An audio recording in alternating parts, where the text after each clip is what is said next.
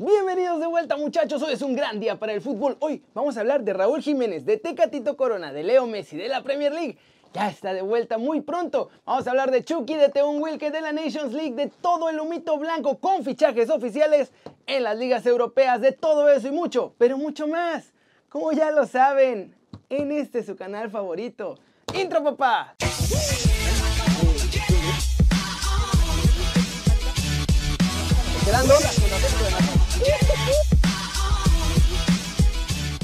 Arranquemos con el resumen de la Liga MX porque se puso buena la jornada con empates de última hora, errores y hasta voltereta. Muchachos, llegó el debut de Pep, el Guadalupe Club de la Liga MX, o sea, el profe Cruz. y para sorpresa de absolutamente nadie, volvió a arrancar perdiendo en su estreno y con ello el Atlético de San Luis regresó a la senda del triunfo que salió del último lugar de la tabla general. Le ganaron 2-1 al Necaxa en el Alfonso Lastras. Los goles de la victoria fueron de Matías Catalán y Germán Berterame y por Necaxa descontó Alejandro Sendejas. El Toluca sigue por la calle de la amargura porque nomás no encuentran el rumbo. Y ya me huele a camita tendida para el Chepo, ¿eh? Los Diablos volvieron a perder, esta vez por la mínima ante el Juárez. El resultado agudiza la crisis además. El único gol del triunfo fue de Darío Lescano y con este resultado Toluca es octavo, mientras que Juárez es 12 general.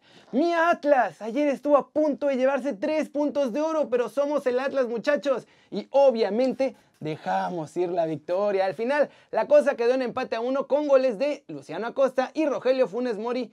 Con este resultado, Rayados cae al sexto y Atlas sube al 15 general. En Chivas, Toño Rodríguez sigue siendo el mejor jugador, muchachos, de los equipos rivales. El rebaño tenía todo para ganarle a los gallos y un tremendo error del portero terminó dando el empate al Querétaro. También hay que decir que Macías, mi chavo, tan caro que sale y falló un penal increíble. Con el 1-1, Chivas es séptimo general y Gallos es noveno. Y finalmente América es Jekyll y Mr. Hyde porque juegan unos primeros tiempos horribles, pero mejoran en la segunda mitad.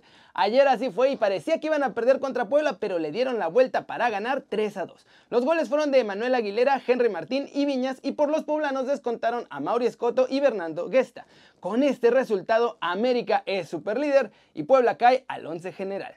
¿Cómo la ven? Ya con medio torneo se ve mejor cómo van a ir funcionando los equipos, los partidos se están poniendo buenos y a pesar de que más de la mitad puede pasar a la liguilla, pues sí están jugando a ganar casi todos los equipos, ¿eh? No está mal, no está mal.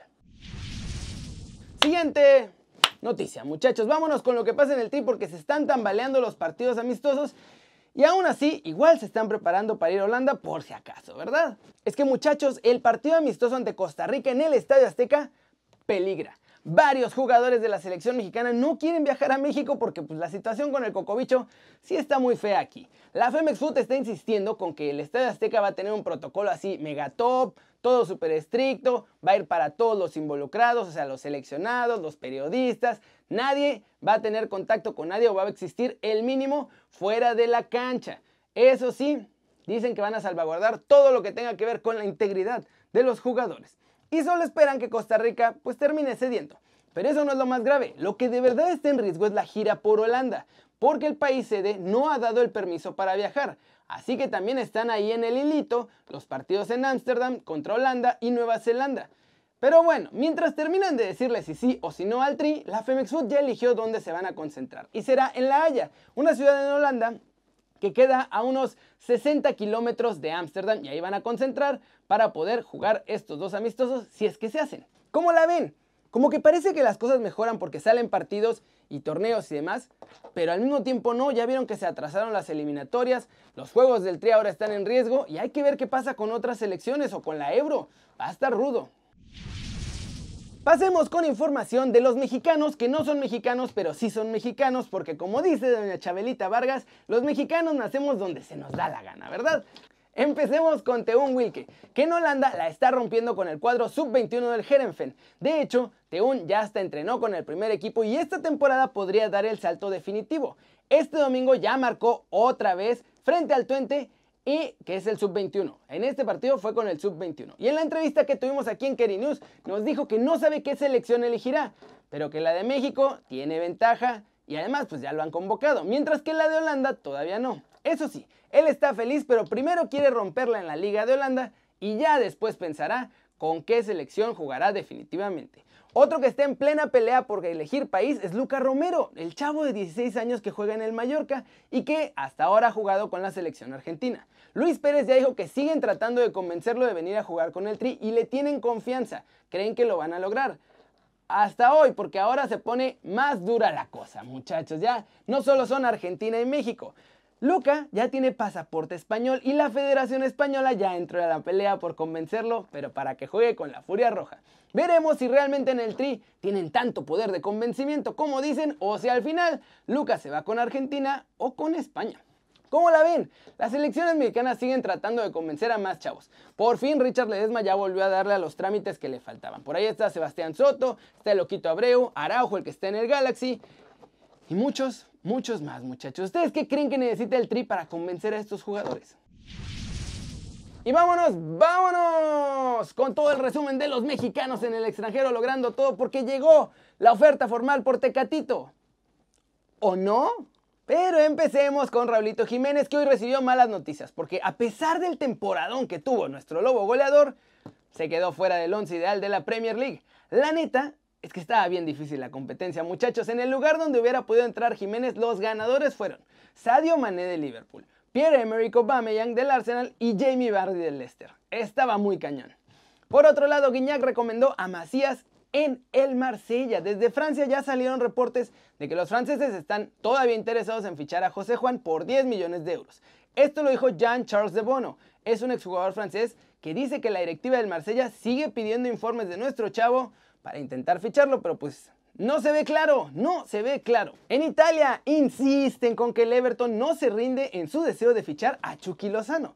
El diario Il Matino fue el que publicó que los Toffees ya volvieron a preguntar cómo está la situación del Muñe. Sin embargo, ahora es jugador clave para Gatuso y Rino dice que no quiere que se lo quiten. Así que a menos que paguen una fortuna ridícula, no lo van a dejar salir. O sea, yo creo que no va a salir. Y vámonos con Tecatito Corona porque llegó la oferta formal de nuestro chavo. O eso dicen todos, pero no.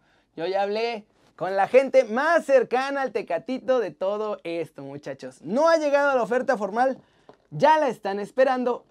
Hay un club muy grande interesado en Tecatito, un club mediano, bueno, era grande, ahora es mediano, tirándole a ser grande, y otro club que ya tiene mexicano ahí.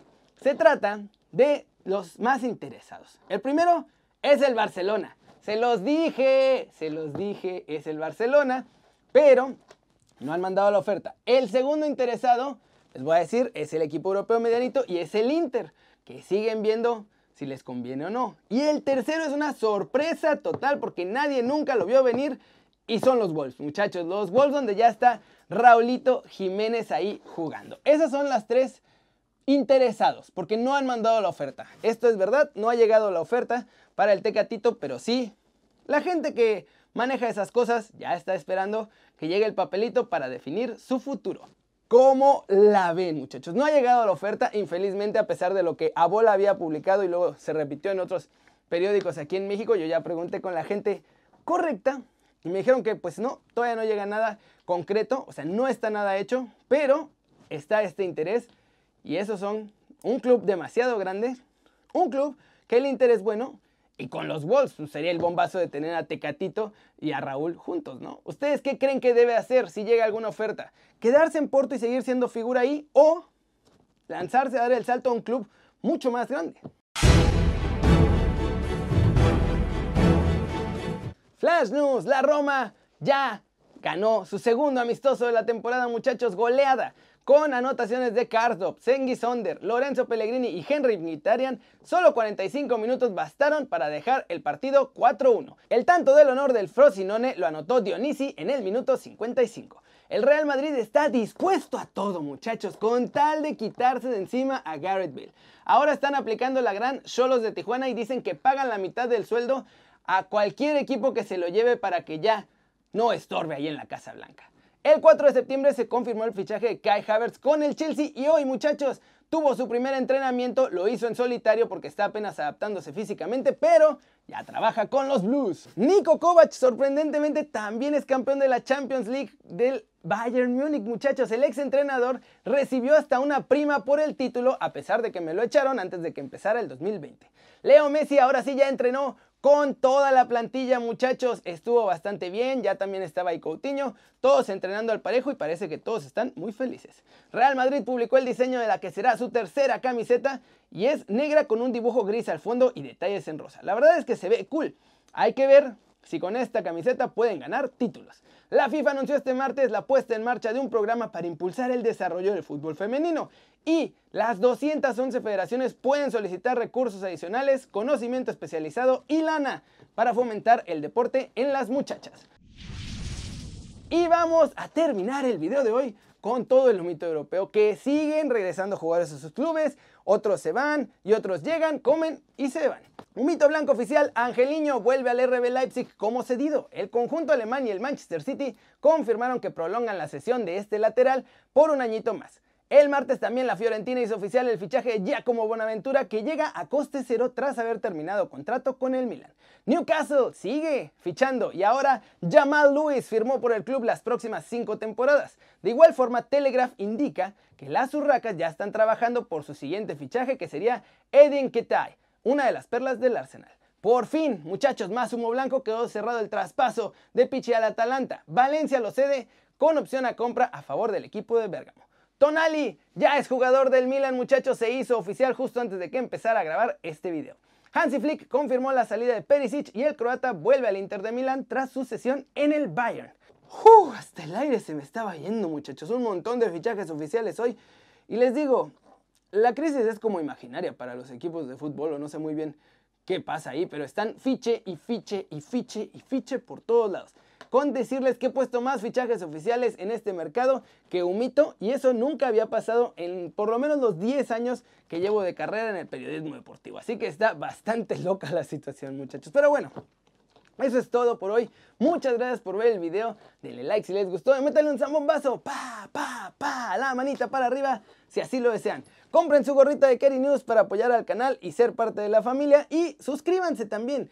Es más importante que se suscriban. Me gusta más cuando se suscriben y me hacen muy, muy feliz, muchachos. Denle click a la campanita para que haga marca personal a los videos que salen diario aquí. Ya estoy recuperado de salud, hasta se nota a la hora de que grabo el video, ya no estoy así muriendo.